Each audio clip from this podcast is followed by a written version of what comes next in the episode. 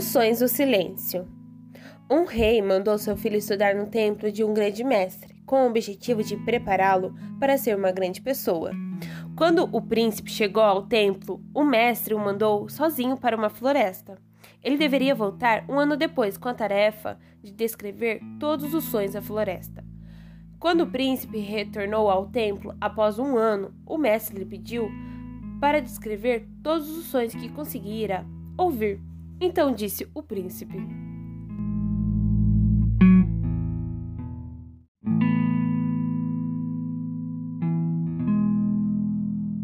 Mestre, pude ouvir o canto dos pássaros, o barulho das folhas, o alvoroço dos beija-flores, a brisa batendo na grama, o zumbido das abelhas, o barulho do vento cortando os céus.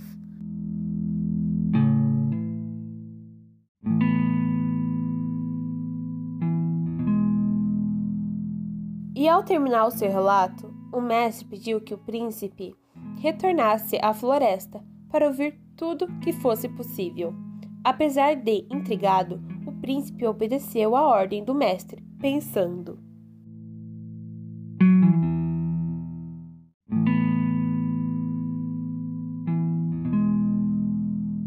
Não entendo, eu já distingui todos os sons da floresta.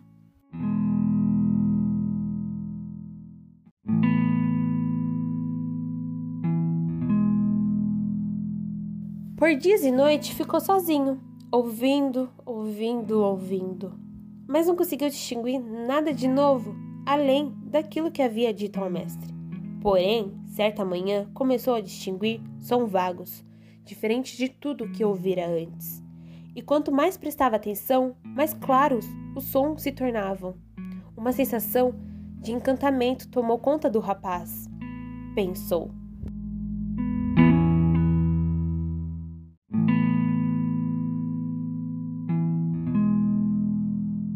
Esses devem ser os sons que o mestre queria que eu ouvisse.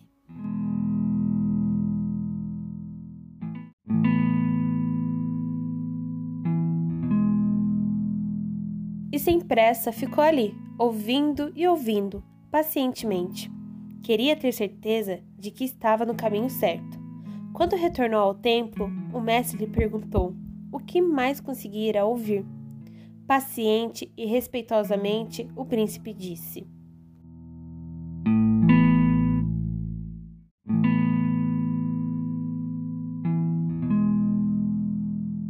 Mestre, quando prestei atenção, pude ouvir o inaudível som das flores se abrindo, o som do sol nascendo e aquecendo a terra, e a grama bebendo o orvalho da noite.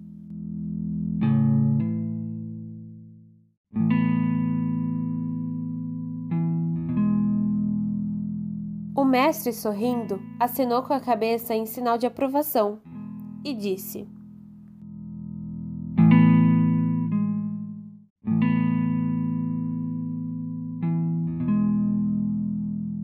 Ouvir o inaudível é ter a calma necessária para se tornar uma grande pessoa. Apenas quando se aprende a ouvir o coração das pessoas, seus sentimentos mudos, seus medos não confessados e suas queixas silenciosas, uma pessoa pode inspirar a confiança ao seu redor entender o que está errado e atender às necessidades de cada um. A morte do espírito começa quando as pessoas ouvem apenas as palavras pronunciadas pela boca, sem se atentarem no que vai no interior das pessoas para ouvir seus sentimentos, desejos e opiniões reais.